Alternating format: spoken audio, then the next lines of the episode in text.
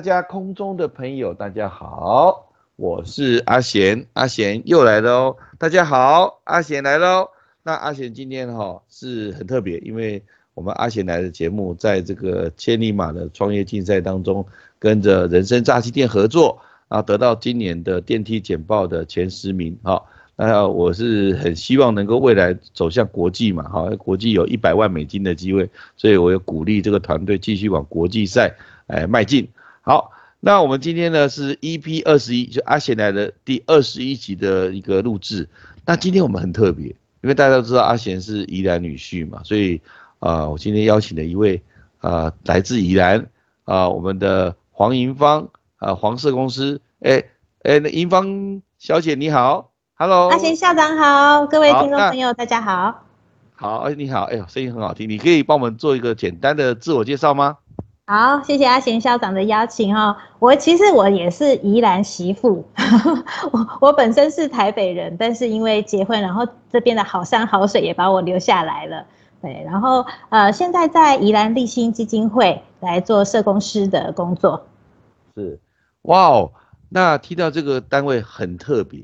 虽然这个单位哈，就我来讲了哈，推着我从年轻到现在啊，因为早期很早很早的时候。啊，因为这个我在花莲师专读书嘛，所以毕业之后当老师，跟花莲县的秀林乡有一些啊，在地方法院的关护啊这样的一个呃协协助了哈，就是有一些工作辅导工作，所以后来我们跟立信合作，在有关于啊拯救雏妓啊各方面呢，都有一些还有法律的咨询有一些合作。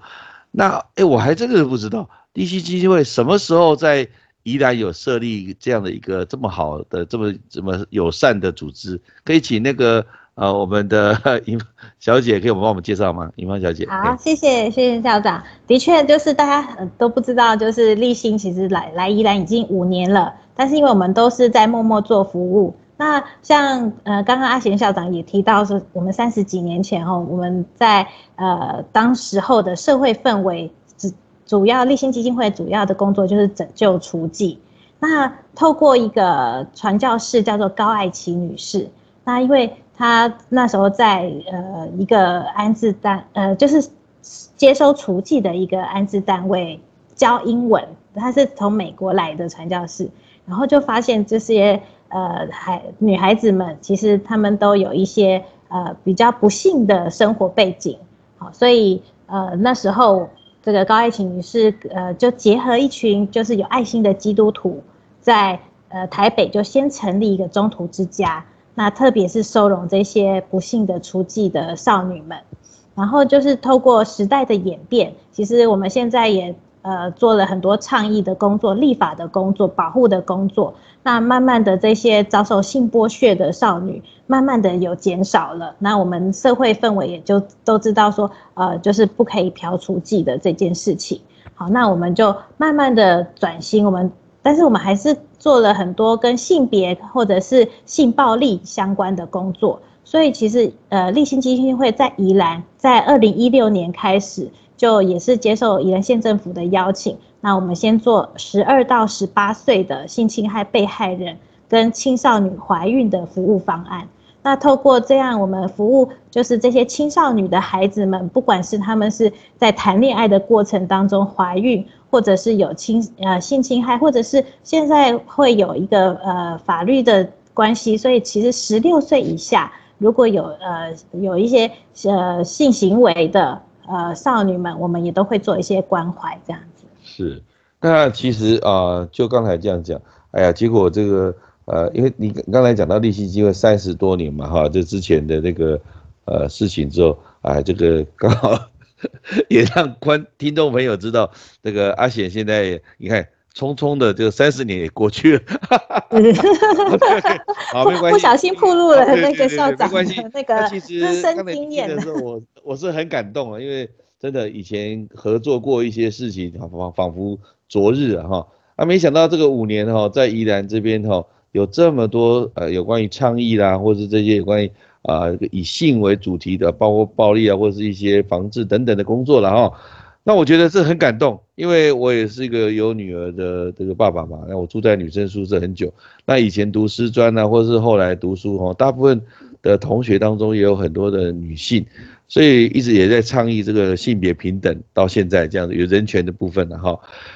那我不知道说哇，那立新呃宜兰的这个我们应该称立新基金会宜兰分会吗？是这样称呼吗？呃，对，宜兰分事务所。啊，宜兰分事务所哈。那我想说，那做了好多好多的事哦。那刚才听那个啊银花小姐讲这样的事情很感动以外，能不能就整个就是这五年来哈，有一些比较特别的。生命故事，比如说，哎，某一个故事，然后我想，我当然我们会，呃，这个避开，就是说不会告诉呃听众，呃，还是谁，但是就是一个整个故事来讲，它可以让我们做一些醒思啊，让我们说，哦，我们应该以后未来要应该要多注意身边或是邻居啦，或者什么多注意，如果有这样的事情发生，大家都要当一个正义的这个人士嘛，哈，呃，该通报的要通报啊，这个是很重要的一件事，可以有举几个例故事嘛，给我们了解一下吗？好的，没问题。其实，呃，校长也讲到了一个很关键的问题，因为其实大家都会觉得宜兰好像是一个民风很淳朴的地方，但是其实这些比较隐晦的性或者是家庭暴力的这种事情，常常就是比较不会被大家关注，或者是呃，就是很多事情是关起门来。呃，才发生。但是如果说大家没有这样的意识，就很容易就是受害者可能在我们旁边，我们都不知道。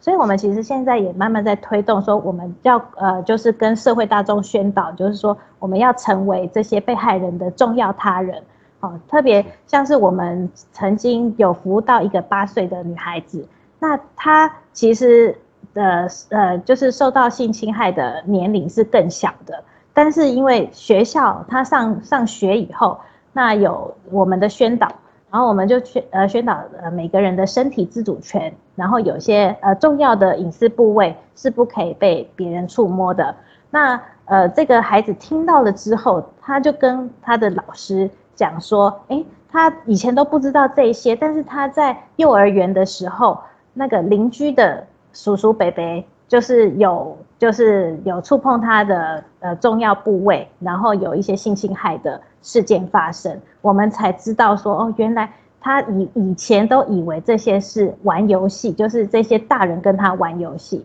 他都，但是他不知道这个就是一个性侵害的事件。那经过呃学校协助通报之后，这个孩子才受到协助，然后也针对这些就是加害者也做一些司法诉讼的一个流程。这样才有办法帮助到这个孩子。这样是，这听起来就让我们觉得，呃，除了感佩你们的这个服务以外了，哦，其实这个社会需要更多的所谓正义人士，在适当时机，就像我以前在啊当学务主任的时候，哈，因为我还要兼辅导处嘛，那在学生包括训导辅导的这个担任主管的时候，我常常跟我的工作伙伴讲，就是。呃，不要怕通报错误，因为通报错误，呃都没有关系，因为这个都是误会。我们还会做一些调查啦。对，我知道。跟了解，嗯。对，我知道。像我以前在当主任的时候，我也曾经有一次，我就提早通报。那通报的时候呢，因为我发现一年级的孩子，可能在下午的时候会被性侵害，啊，那个时候，那时候整个其实他们很震撼，说，哇，主任，你你你你太早通报了。我说。没有没有，我发现我我当然有我的依据了哈，就我的敏感度，还有以前的，因为我也是中辍生嘛，所以我对于社会的一些事情，还有我有跟地方派出所的这个警务人员有做一些联系，我大概知道他今天下午会出事，然后于是我就跟踪，我就听通报，然后跟踪，就后来我们到了旅社的时候啊，就是协同这个警察进去的时候，还好这个小女生就是没有发生事情。嗯，就是就是除了衣衫不整以外就没有发生事情。可是你看，啊，由于这个，当然我会被表扬了。这个杰出 太杰出了，这个怎么可以预预知哈？那这个就是呃，担任学务或担任对，就是敏感度了哈。像我的敏感度因为比较高，可能是因为我曾经在社会上流浪过哦，就比较高，而且因为跟立新有协助过一些事情，还有还有长期在关注这种所谓家暴事件，所以。我有这样的一个敏感度，然后但是我的工作伙伴大家都很质疑说，万一通报错误怎么办？我跟他说通报错误没有关系，因为那个小事情救一个人的比较重要，所以我那时候当然我也是有相当的依据的哈，这个我我是，所以我刚刚听了你这样讲之后，我我发现哇，真的是超级感动，因为 其实那时候我救的这个孩子是小一而已。哦，小一很小哎，哈。对呀，然后他本身还是身心障碍。嗯，对，其实身心障碍跟年纪小很容易成为目标下下手的对象，所以特别是呃我们在针对呃身心障碍者或者是呃未未成年的孩子，我们在社在社工服务上面也有被要求，就是四日内一定要做好调查跟报告，这样子可以提早协助到这样的孩子不要再被受到侵害。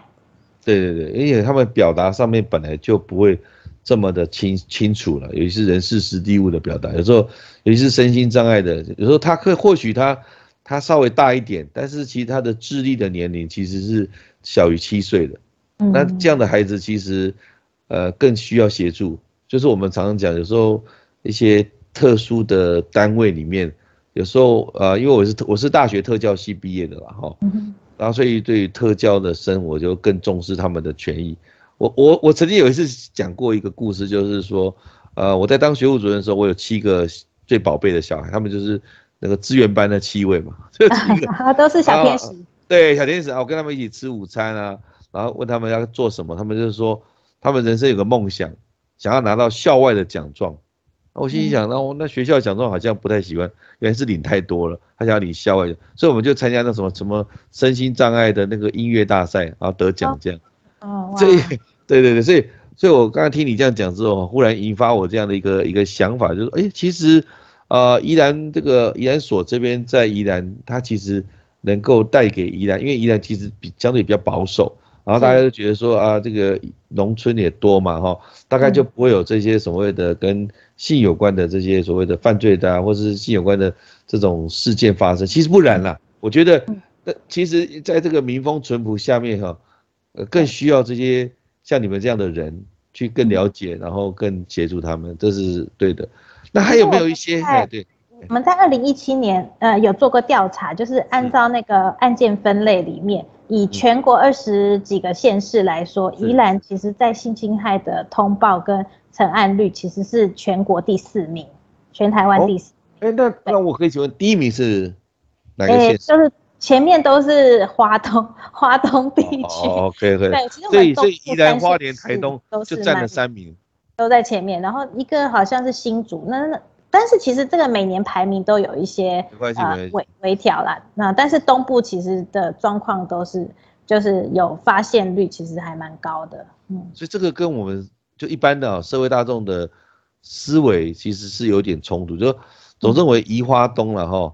就是最淳朴的地方，应该是不会有这些事情吧？其实不然，对吧？嗯，但是因为可能是资源比较缺乏，然后呃可能之前的宣导跟呃。就是比较没有特别做这样的重点式的宣导。那其实从立新来到宜兰之后，我们一直在校园里面或者是社区里面做这样的宣导，就慢慢降低这个比例。因为其实呃，在二零一八、二零一九年，其实就是我们的名次就有慢慢下降了。这个名次下降是好事啊，当然，当然，当然，对，当然，这这这一一定要是这样子。当然我知道说，呃，降到零。那当然这是一个目标，但是这个目标其实在以社会科学的角度来讲是不太容易的。但是能够一直往下降，这是就是好事。那我想请问一下哈，那立新有花莲或台东的有呃这个都有，目前全台湾都有。对，目前全台湾就只有外岛跟呃基隆还有嘉义没有分所之外，其他地区都有至少一个一个分所。然后像新北我们就有两个。呃，服务处另呃，除了那个在三重有一个主要的服务分所之外，还有一个林口的那个服务中心。是，那我想请问基隆市嘛，哈，基隆市，那成立一个所，它所需要的呃，比如说它的一些资源呢，有没有什么条件？哎，其实呃，我们在基隆曾经有一个安置少女的中心，啊，但是因为呃，基隆其实算是大台北地区。那大台北地区的资源，呃，呃，台北市跟新北其实都很丰富，所以其实后来经过讨论之后，呃，基隆那个地方我们先做一个车站的处理，那呃，这那边呃，基隆所需要的服务就由大台北或者是宜兰这边做一个支援，这样子。OK，了解，那没关系。那如果未来有机会，搞不好，呃，如果视其实际情况啊，调整之了哦。对啊。那回到宜兰这个这个地方哈，我想宜兰十二个乡镇市然后，一个十二个乡镇，当然有还有宜兰市，就等于说宜兰县有十二个，呃，以南洋南洋西的话，以北以南各六个，西北西南，对对对，非常好，就是刚好就是很完整的哈。我想就宜兰县来讲的话，有没有什么是呃，除了刚才提到一些故事以外，就是有什么样的这个呃创创比较有创意的工作，或是有比较有创意的作为？是我们听众朋友，如果他想要来呃支持啊这个贵单位了哈，支持你们的工作，他可以提出他，因为每个人其实都有一点点小小的呃能力或资源啊，不论只有捐啊，比如说捐款当然是最重要的，那其他他也可以，像有些学生的年轻人，他可以来担任志工，会有有没有这样的需求，或者是有条件啊等等，可不可以跟我们大家分享一下？好，谢谢校长帮我们介绍。那呃。刚刚提到我们做性侵害的服务之外，因为我们现在很也很重视宣导跟倡议的工作，所以我像刚刚校长说那个比较有创意的提案的部分，我们在去年呃办了一个展览。那除了说介绍我们服务工作跟性别暴力的相关的呃的概念之外，我们也创作了一个子宫车，就是因为我们希望就是借由推广性教育来预防性侵害或者是性别暴力的一些情况发生，所以我们在子宫车就打造了一个。呃，车子就是可以呃到到处去宣导，然后那个车子的里面内装，我们改装成很呃那个软软绵绵，然后很具有包覆孕育宝宝的地方，对对对，感觉像非常好，人可以进去，然后体体会自己好像在妈妈肚子里面的感觉，然后再从产道溜滑梯溜下来，然后对，然后就是 让这个性再也不是这么隐晦不能说的一个。事情，然后，但是如果说这我们也借着这个机会，然后跟大家宣导，每个人的身体自主是要受到保护的，那不可以随便侵犯别人的身体，特别在性这一块，所以我们呃做了这一些相关，但是也很可惜，是因为疫情，现在很多那个体验式的教具是没有办法。公开，所以我们希望就是如果再再度降级的时候有公开，我们再出动这部车去做一些宣导活动。对，然后呃，所以我们现在除了其实性侵害或者是青少年怀孕的这一方面的呃工作之外，我们也有很大一部分做家庭暴力的被害人的服务。对，所以呃，除因为我们这个这个就是成人的一个服务了，就是大家结婚或者是有伴侣。那常常会有一些相处上面的问题，那特别是如果又跟随着酒药瘾，或者是呃一些枪支，或者是呃严重的肢体暴力，呃甚至呃有一些呃夫妻感情婆媳或者是外遇金钱，就很容易就是造成这个这关系上面的不和。那呃如果关系上面不和，再加上有孩子。来做就是就是目睹了家家庭上面的这些冲突，那这个影响就会呃随着世代，或者是就是那个冲突可能没有解决的话，也会越演越越烈。哎，所以我们在三年前也开始做呃这个家庭亲密关系暴力相关的多元服务，不管是结婚的，或者是男女朋友、前男女朋友，或者是甚至同性的伴侣。呃，我们都有一些服务上面的呃协助。那当然，我因为立新从以前到现在，我们都是服务跟倡议并行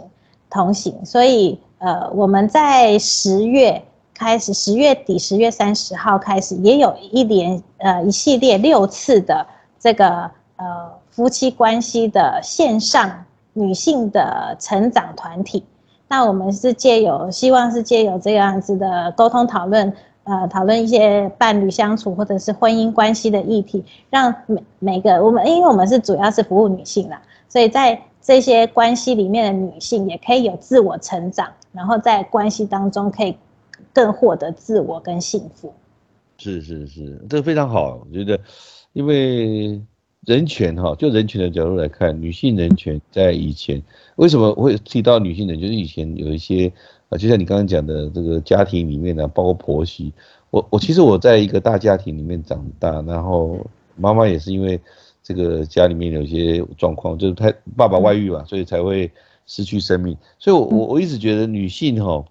其实我我我妈妈她是一个老师，她生了太多小孩，其实对她身体也不好。那但是她又没有说不的权利。所以我在有一次的参加这个女权，呃，就就是人权的这个呃海报比赛得奖哦，就是有一我记得那时候是一个法国人他来评审，我是画什么呢？我是画一个海报，上面是一个子宫，然后这个子宫上面是写 no，就是就是她在就是就是这个女性哈，她是可以说不生这样的权利，所以里面虽然没有任何的。呃，比如说没有任何的太多文字，也没有什么中文说明，但是获获得国际人士哈，因为我就是一个以台湾 哦台湾男性，然后这样的一个爸爸的一个角度哈，那时候我女儿还小的时候，我有跟她提到这个概念，就是说为什么女生就是一定要成，就是一定要，就是就是一定要生小孩这件事的，那她如果她不生小孩对她比较好，是不是可以说 no 这样哦？哦，那时候我女儿竟然还给我拍拍拍拍手，哦，所以所以你女儿也是从小就培养成自主的女性了。对，我就可能那时候对她有一点影响，那我不了解，但是那很小，那我就去参加这个比赛，后来在这个世界就是这个国际上就得奖。但是我的我的我我表达其实是为我妈妈发声，因为我妈妈一个老师生了六个，那其实那还不算那夭折的，啊还有啊那这中间还有流掉的，那你看。而且他的那个子宫壁一定是越来越薄嘛，因为生了多个，所以后来他的身体很差，然后又失明，眼睛又看不见。哇！所以我就觉得啊，这一切都因为我我是大儿子，所以跟着他哦，我看到一个女性知识知识分子哦，在当年能够考上师范的都是不简单的。对。然后到最后因为嫁了人之后，进入一个所谓的大家庭里面，然后哇，这个这个过程，我看到心中很不舍，所以我就认为说，你你刚才所讲的哈。非常的对，就是女性的自主，通过你们那个子宫车嘛，哈，是，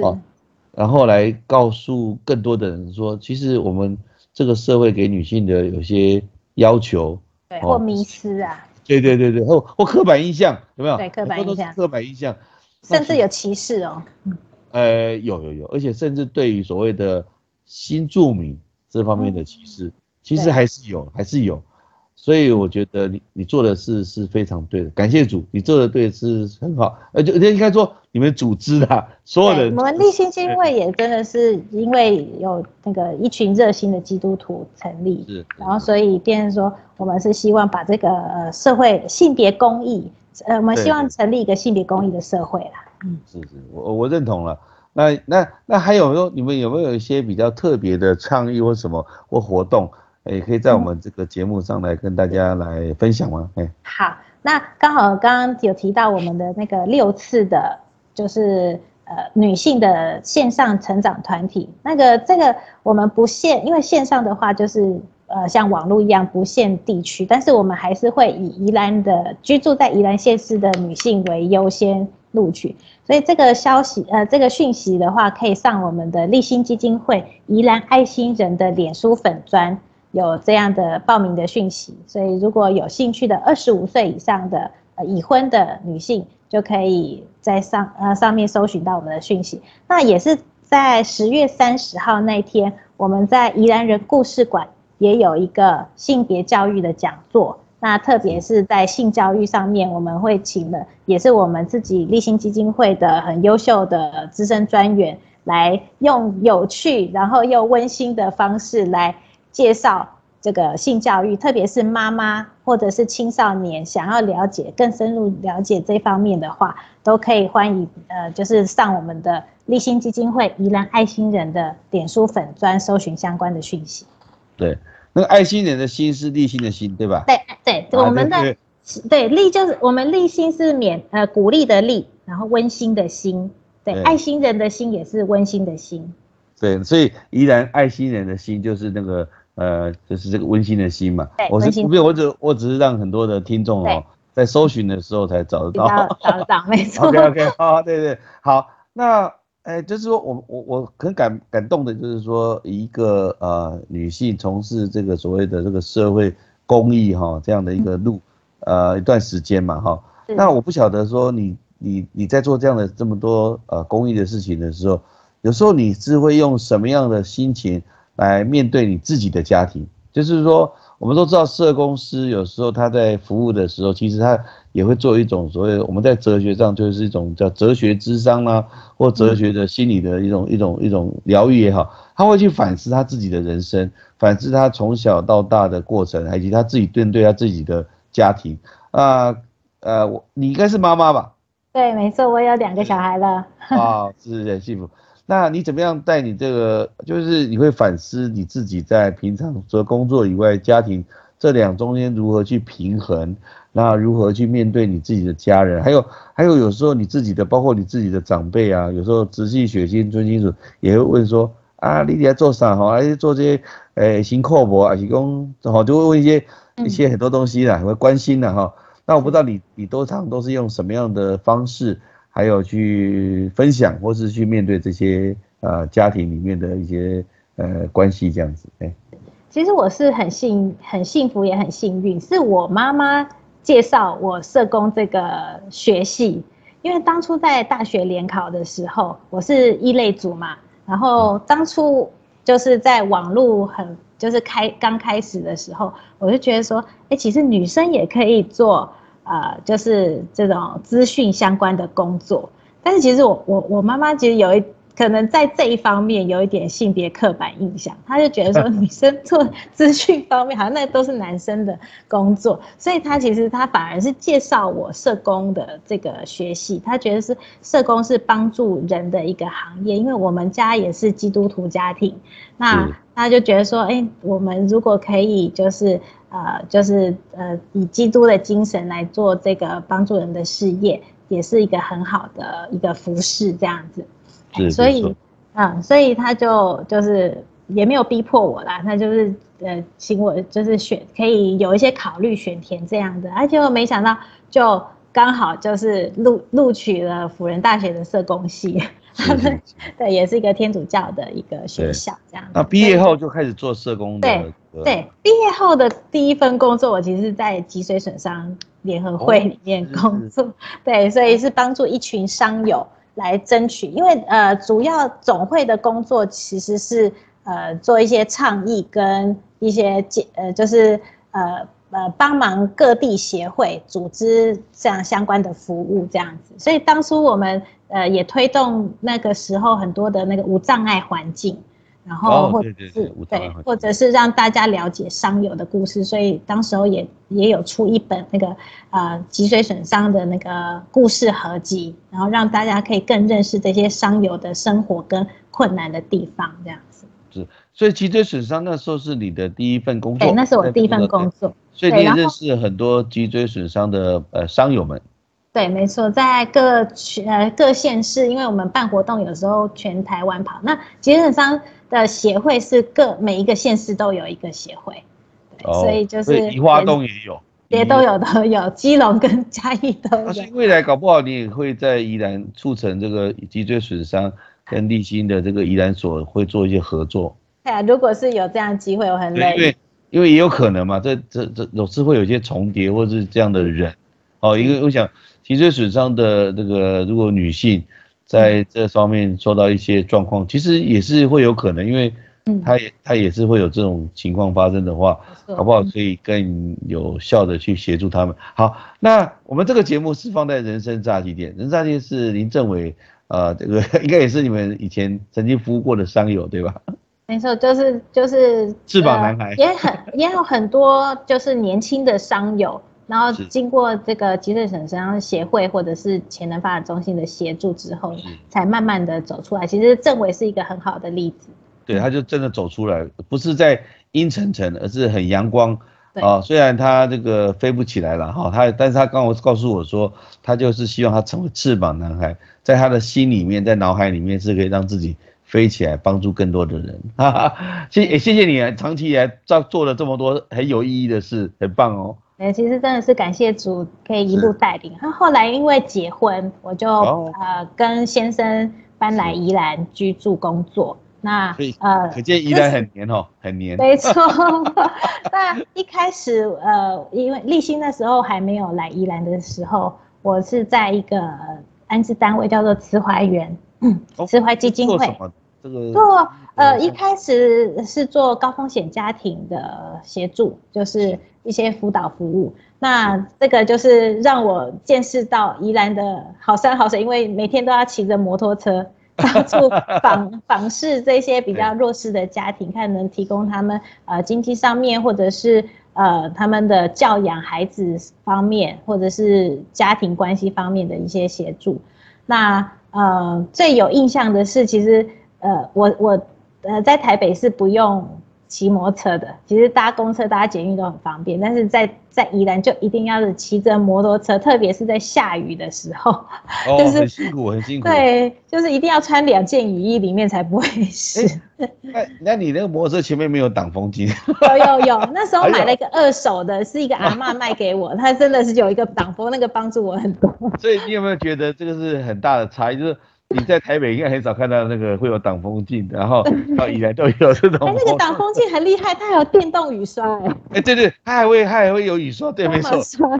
对，因为我我我我太太他们家都有，我我那时候刚到他们家的时候，发现哎，他们家的摩托车好特别哦，还有电动雨刷，还有这个啊，这是一个很特别的亲戚。那你们服务的时候会有分，比如说是呃这个南洋就是北或南嘛这样。但是我以前的区域大部分都是西南，所以大家骑摩托车骑很久，然后就是可以游山玩水，没有了。就是其实那个宜兰，呃，就是宜兰的风景很多都是农田，然后跟那个呃余温或者是山景或跟海景，真的是一个很漂亮的地方。那样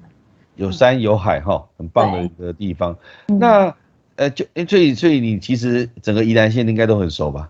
哎，对，其实我们服务甚至会到就是大同或南澳比较山区的呃部落，也都会去做一些服务跟宣导。是，那像大同、南澳，因为它是原住民乡嘛，哈，那根据原住民基本法，他们都有一些特别的一些保障啊、保护啊等等嘛，哈。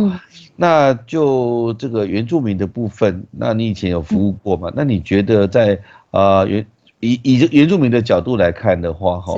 那政府在这方面的服务，或是一些所谓公益团体、NGO、NPO 组织的服务，是因为已经很长期在服务嘛，哈。那不知道他们还有没有什么地方？就你这样观察，有没有什么地方是未来可以更好的？有没有这样？其实，呃，就像刚刚校长说，原住民地方就是有特别的一些呃资源协助，像大同、南澳都有那个原家中心，那他们都是长期在部落里面跟呃部落的居民，甚至是请部落的居民呃一起工作。那我们这就是我们这种单位的话，通常就是直接跟原家中心合作。那因为借由他们的带领跟引导，来了解部落这边的需求，或者是呃我们这边提供的什呃概念，或者是一些宣导方式，都是呃由这边做一些连结，才能更深入的当地居民的需要。是，所以透过园林服务中心，因为我我记得我参观过，比如说像古鲁部落的那个是辅仁大学，辅仁大学在那个部落里面就会有一个。呃，中心服务就有教授直接在那边做服务，他那个都是韩期也有，对他们都非常深根，对韩系也有，就是他非常深根，他们已经是很多年，而且对部落的情况，虽然他们本身服务的人可能是汉人，但是他们对部落的了解，有时候甚至比啊原住民哦还更深入。我觉得是我我看到是这样，因为我我以前有一个很好的一个学弟了哈，他曾经也当过大同乡的乡长，现在是在当议员等等。我常常透透过他的介绍，让我更了解大同这个地方的人文景色啊，等等，然后历史这样子。像我们的那个儿少的一个服务，我们就是在南澳高中、南澳国中。哦，南澳中学，南澳高南澳中学对。然后我们是针对国中部的一些女孩子，因为其实原住民很爱跳舞，所以我们就是特别针对这样子的，就是原住民的孩子女女生啊。就是我们开发了一个，就是舞蹈治疗，然 后就是借由舞蹈来展现他们的身体，然后借由这样的身体的表达跟身体的呃对，就是让他们知道他们是可以有对对他们自己身体的自主性这样子。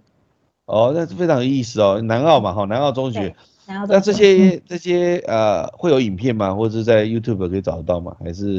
没有？我们有照片呐，好像当初没有特别。留留影片，那呃那个是呃呃这前几年的事情，然后今年我们是跟大同大同国中合作，嗯哦大同国，哦，是是，那会不会未来有有机会？啊，因为大同跟三星其实很近嘛。是。那三星国中哈，跟你跟你分享，三星国中有一个特别的，它有个拔河队，这个拔河队都是女生。为什么？这个大同国中的女女子拔河队很厉害，因为他们接下来就是往集美女中升学。哦，是啊。啊，就是有一部电影嘛，哈，要讲他们的志气。对对对，所以他们这些女生，因为大部分可能呃你也知道，因为体力的关系嘛，还有家里的状况，所以大部分也是从大同乡来的。嗯，所以除了大同乡有大同国中有这样的女生以外，